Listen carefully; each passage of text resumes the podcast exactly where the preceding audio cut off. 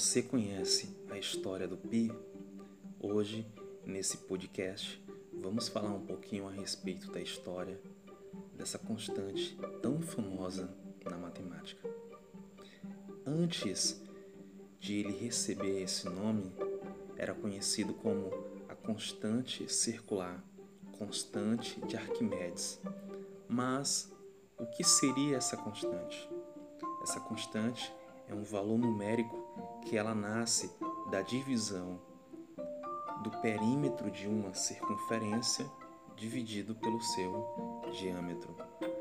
O perímetro da circunferência é o seu contorno. O diâmetro é a maior corda da circunferência que toca os seus dois lados e passa pelo centro da mesma. Então, quando nós dividimos o perímetro da circunferência, a sua circunferência pelo seu diâmetro, vamos encontrar esse valor que é um valor irracional. Por que irracional? Porque ele possui infinitas casas decimais e não periódicas. É um valor que se aproxima em torno de 3,14, mas é um número que cresce infinitamente e nunca repete nenhuma casa decimal. Por isso, ele é conhecido também como um número irracional. Muito bem. Mas olha só, em que ano o pi foi batizado com essa letra? Porque a letra pi é uma letra grega minúscula, tá? Ela foi batizada em 1706 por um matemático chamado William Jones.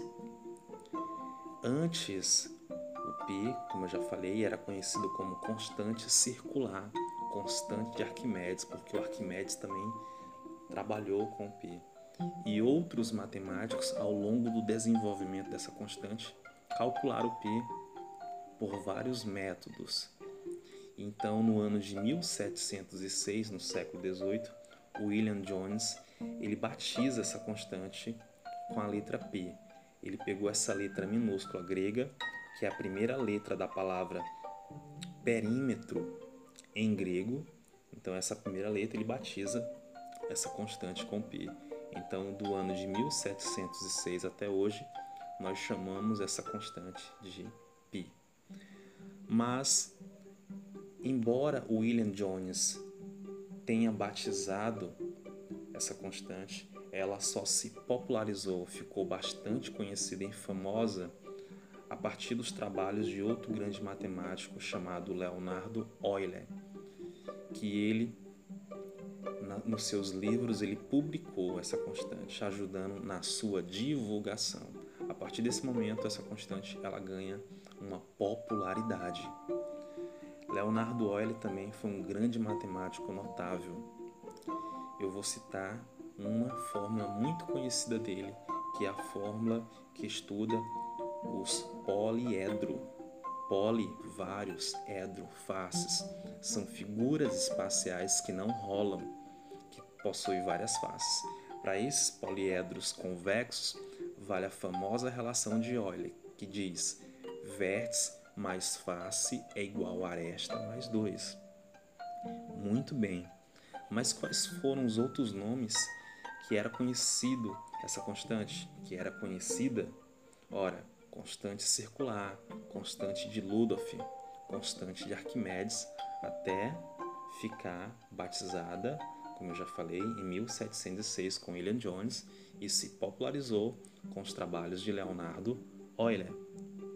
É muito interessante a história do pi. Muita coisa se sabe a respeito desse número, mas ainda também existe alguns mistérios que até hoje não foram revelados, como por exemplo, não sabemos se o pi é um número normal. E o que seria um número normal?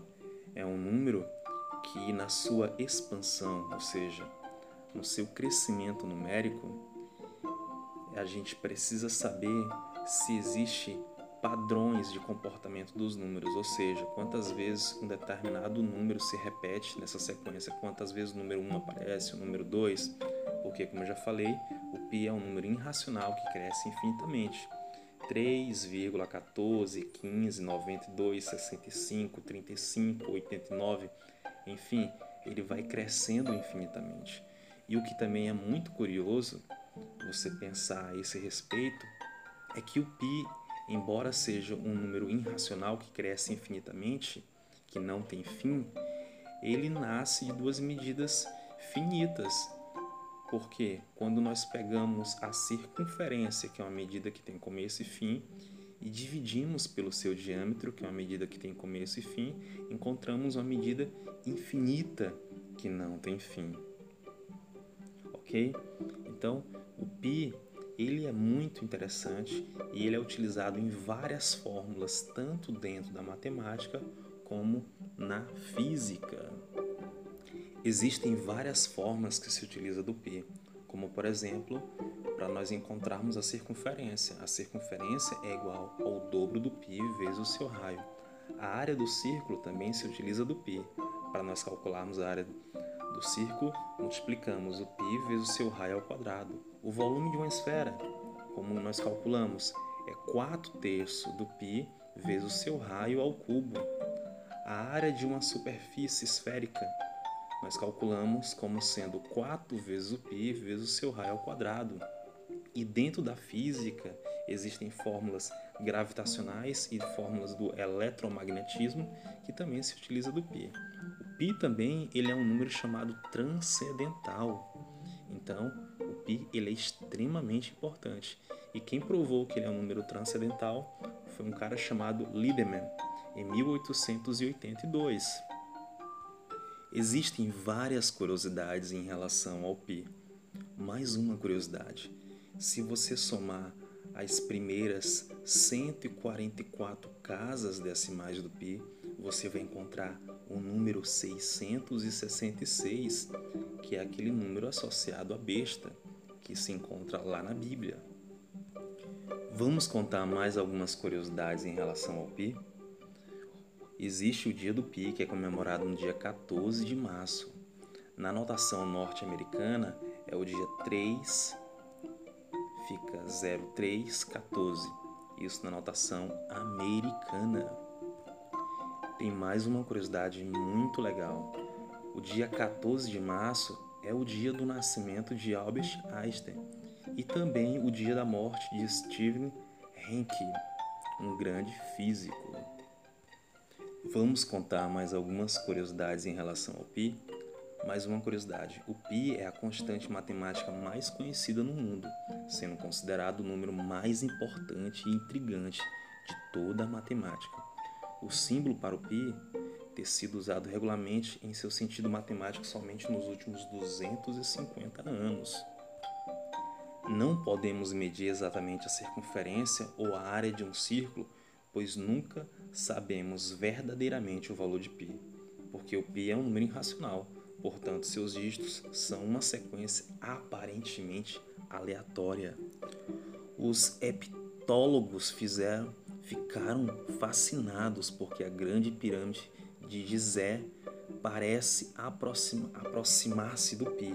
A altura vertical da pirâmide tem a mesma relação com o perímetro de sua base, como o raio de um círculo com a sua circunferência.